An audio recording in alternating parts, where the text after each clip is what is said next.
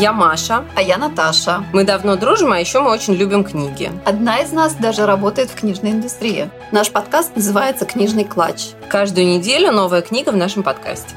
Сегодня мы поговорим о Бунине. О цикле рассказов «Темная аллея». «Секс ведет к смерти». Это, собственно, основной вывод, который мы сделали, прочитав э, этот цикл. Всем привет! Сегодня мы будем э, говорить о темных аллеях, Сборники рассказов Ивана Алексеевича Бунина. Да, мы поговорим немножко о содержании, но содержание там супер простое, его можно пересказать в двух да, максимум предложениях. Да, да, да, да. Потом, мне кажется, еще надо сказать немножко о времени, и mm. поговорим, конечно, про абьюз, про женщин, хотя ну, вот нам сказали, что там есть и абьюз мужчин, но... Ну, мне кажется, это вообще Минимально. случайно закралась эта история. Так, содержание. Содержание рассказать очень сложно. Темная аллея – это сборник рассказов. Рассказов там очень много. Причем некоторые из них очень короткие, просто супер короткие, то есть там буквально полстраницы, а некоторые довольно длинные. Но все они объединены чем-то э, тайным. Да. Тайным, там заветным. Речь и... идет, как правило, о каких-то тайных э, страстях, о пороках частично, о том, что люди обычно скрывают в отношениях, как правило, между мужчиной и женщиной. Там речь идет об этом. И поэтому вот что происходит за... За фасадом. Да, за фасадом. Там всегда речь идет о каких-то действительно тайных... А, Сексуальных а, связях. Да, которые, как правило, нарушают какие-то нормы и поэтому никогда не афишируются. Я слушала, и получается... Я слушала и немножко фигела, я честно скажу.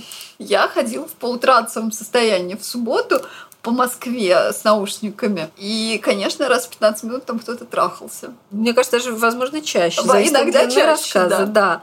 Давай я расскажу содержание первого самого рассказа. Да, первого. Там есть еще рассказ Танечка, по-моему, называется, или Таня. По-моему, входит в школьную программу. И, наверное, вот еще из крупных Натали. Первый рассказ, который, собственно, дал название всему циклу, он называется «Темная аллея». Там помещик едет из Москвы. Там все, все куда-то все... едут. Да, да, да. Там всегда, как правило, мотив дороги присутствует, но там почему-то вообще не фигурирует Петербург, то есть там фигурирует только Москва. Ну, как правило, все это происходит вообще в деревне, но, как правило, герой то ли из Москвы, то ли едет из Москвы, то ли едет в Москву. В общем, Москва каким-то образом там обычно присутствует. Подожди, Питер там присутствует? Ну, редко, редко как-то, да, в основном Москва. Да. Помещик едет из Москвы к себе в имение. Летом все дело происходит. Там вообще, как правило, большая часть происходит летом. Видимо, одежды меньше, я так полагаю удобнее. Помещик едет, останавливается на постоялом дворе, чтобы дать лошадям отдохнуть. И встречается с хозяйкой этого постоялого дома. И узнает в ней свою любовницу, бывшую из крепостных крестьян, с которой у него был роман в юности, и которую он бросил. Уехал потом в Москву, женился, у него там была насыщенная жизнь, сын, все дела, в общем, все у него было хорошо.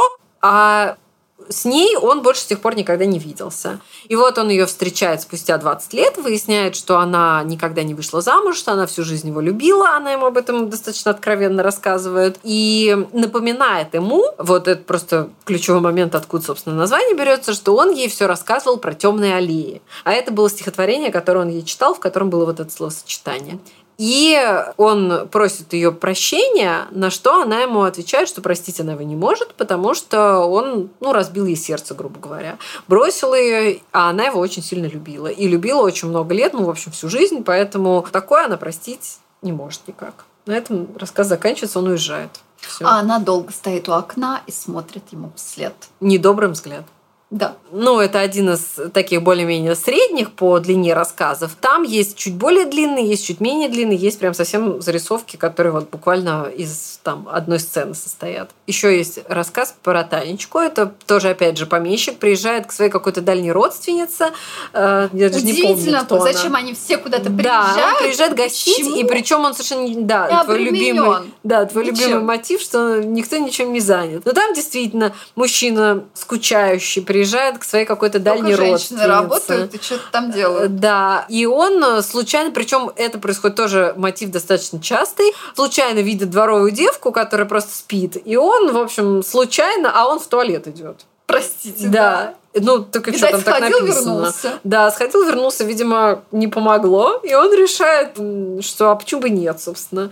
И он, в общем, ее во сне насилует Ну, она этого А при этом он думает, что ей понравилось. Он думает, что ей понравилось, а она на самом деле вообще во сне даже не соображает, что с ней происходит. И у них начинается вот такой вот роман. Она в него влюбляется. Ну, там долгая история про то, как развиваются их отношения. Но, в общем, суть в том, что она в него влюбляется. Он, естественно, ну, вроде как тоже ей увлечен, но не настолько, чтобы ради нее что-то менять в своей да, жизни. Да, на самом деле он под конец, он кто приезжает, то уезжает, да. а потом 17-й год он уезжает в Петербург и больше никогда да, не возвращается. Да, и больше никогда не возвращается, потому что происходит революция.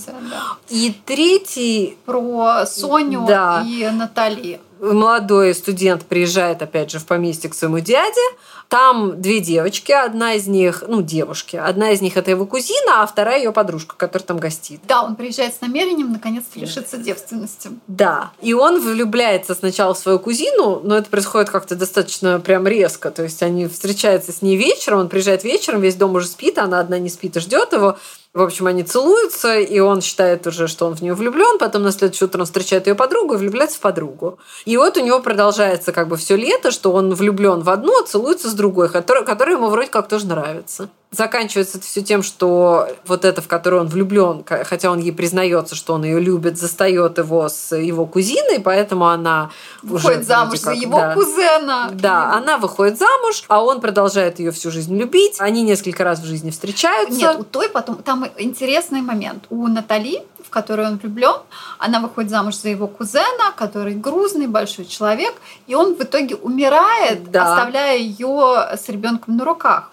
в принципе, она в этот момент довольно богатая женщина. Да, и она могла бы выйти замуж, замуж за, за него. Да, за главного героя. уезжает. Не, не, нет. Там... Нет, он приезжает и даже ничего не решается сделать, уезжает. Да, он как-то не решается. Но там просто дело в том, что происходят похороны, и он как бы не решается. Можно подождать. Когда... Ну, видимо, вот да, почему-то он не решается сделать никакой шаг, а потом он связывается опять же с дворовой, дворовой девкой. девкой, которая рожает ему сына, и которая тоже, опять же, очень наивно и откровенно говорит ему, что вы, пожалуйста, гуляйте, делайте, что хотите, но только имейте в виду, что если вы жениться вздумаете, то я утоплюсь и ребенка утоплю. А так полная свобода действий.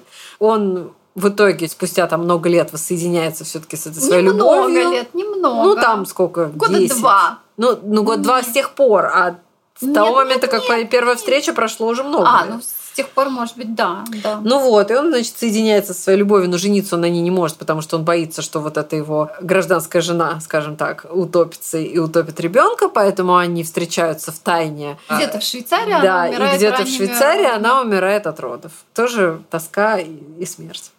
Что мне бросилось в глаза во всех этих рассказах, что Бунин все время держит читателя в эмоциональном напряжении сочетанием Эроса и Танатоса. То есть там все время вот эта вот тайная страсть все время идет параллельно со смертью и иногда пересекается. Довольно часто, скажем так, любовь приводит к смерти. Вот. Один из самых таких, можно сказать, более-менее радостных рассказов это про иммигранта в Париже, да, ну, который, который находит свою любовь, переписывает на нее все свое состояние да. и радостно умирает. Но только вот мне что непонятно было, там в конце сказано, что и вот ее жизнь закончилась. Я думаю, она только началась.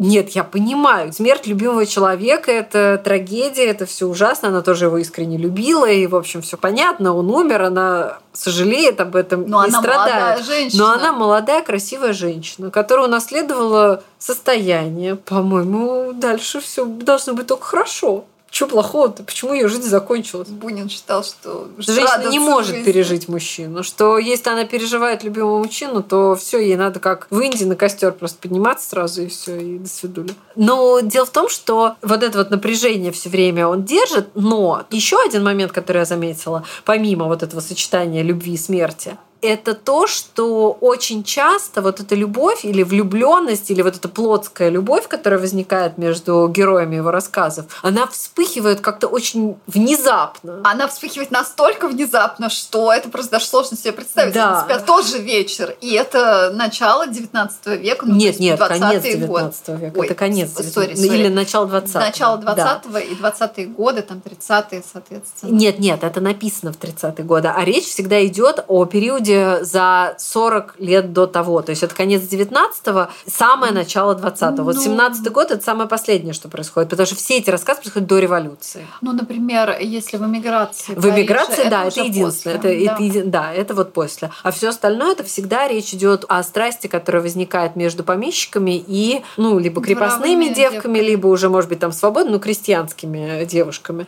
Тут вот мы переходим плавно к следующей теме, которая состоит в том, что можно там... ли пользоваться своим служебным положением? Да, там всегда речь идет о зависимых женщинах, у которых, собственно, очень маленькое право выбора, а, собственно, его вообще нету, потому что в некоторых случаях там речь идет об откровенном изнасиловании. И эти женщины, более того, не то, что не возражают, а они, собственно говоря, даже и не пытаются возражать. И тут мы возвращаемся к теме, которая была поднята в «Отцах и детях». Помнишь Тургенева, когда там вот эта фенечка, да? Тоже она как бы вот помещик, ну типа она ему понравилась, и она стала его гражданской женой. А он ей понравился.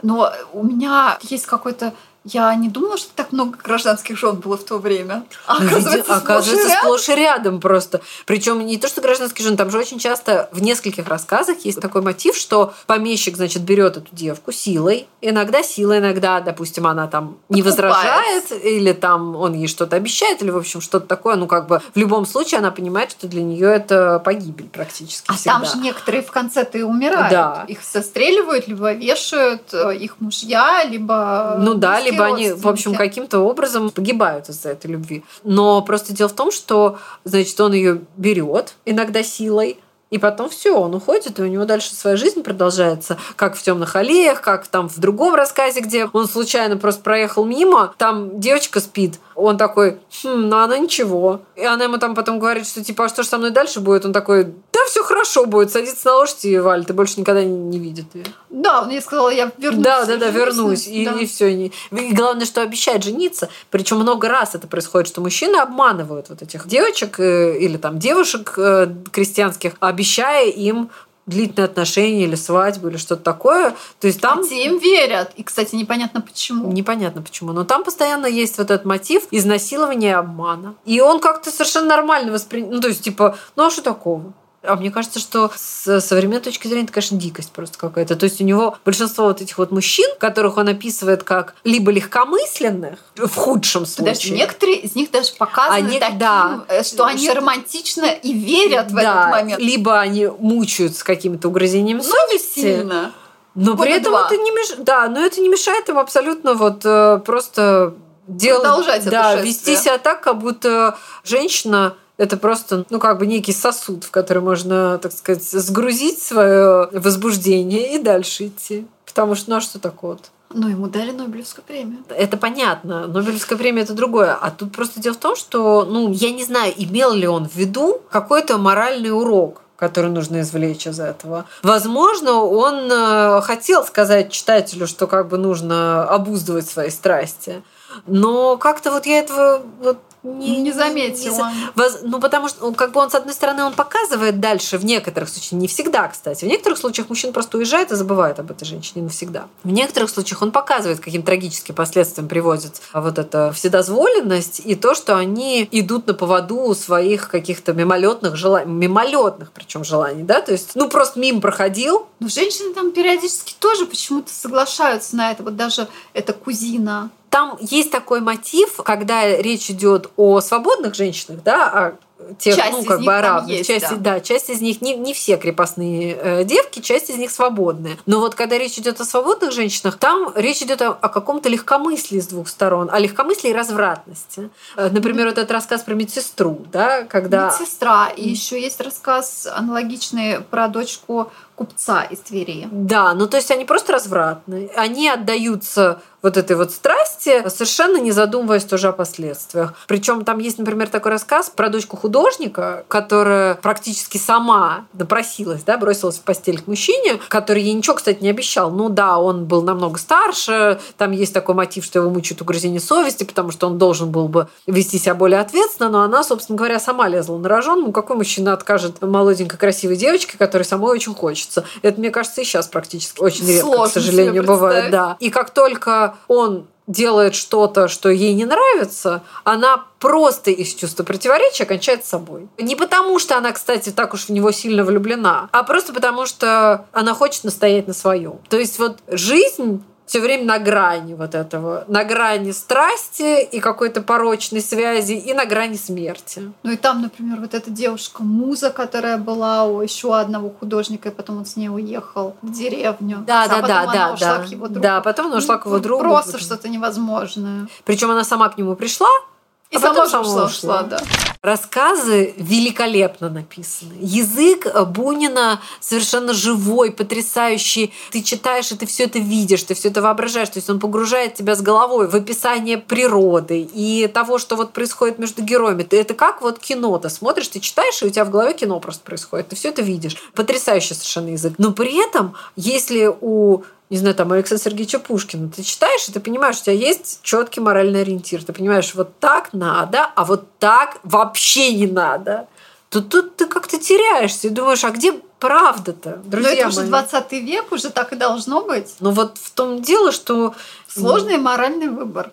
Непонятно, кто из этих героев хороший. Хотя там да. заканчивается все тем, последний, один из последних рассказов, когда собака убивает мужчину, который хотел изнасиловать девочку по делам. Просто дело в том, что у него герои очень неоднозначные все, и женщины, и мужчины. Ты не всегда понимаешь, кому из них вообще сочувствовать, стоит ли кому-нибудь из них сочувствовать, потому что иногда кажется, что чума на оба ваши дома, все хороши. И как-то вот с одной стороны очень красиво, а с другой стороны очень странно, очень неоднозначно. Вот почему и все темно. Темно, да. да. Ну и когда их читаешь, я вот слушала аудиоверсию подряд часами да. то э, теряешься в этом во всем. И, во-первых, повторение вот сюжета. Да, сюжет повторяется. То есть, по сути дела, у него как бы такой вот во всем цикле, ну, скажем так, вечный сюжет. Ну, в нашей жизни все скучно с этой точки зрения. Да. Сюжет всегда повторяется, либо длится, длится, длится. Вечный сюжет какой-то вот этой порочной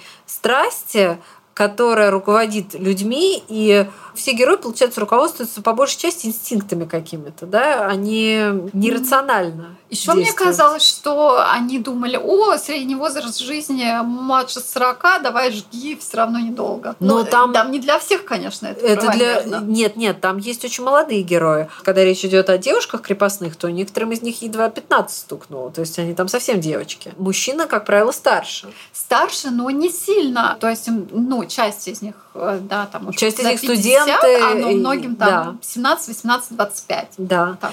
И получается, что с одной стороны страсти, не любви, да? Потому что мне кажется, что о любви здесь вообще очень редко Да, когда речь. там кто-то очень говорит, редко. вот один из студентов, который влюбился в медсестру, там есть его мысли о том, что он думает, вот, как я женюсь, как там все будут об этом негативно родственники говорить. Да, потому что такое. Но, ну, понятно, что он никуда, он за ней не поехал после того, как получил записочку. Нет, нет, а он потом так даже сам себя останавливает и такой, типа, что я несу вообще, какой, какая женитьба, о чем речь вообще?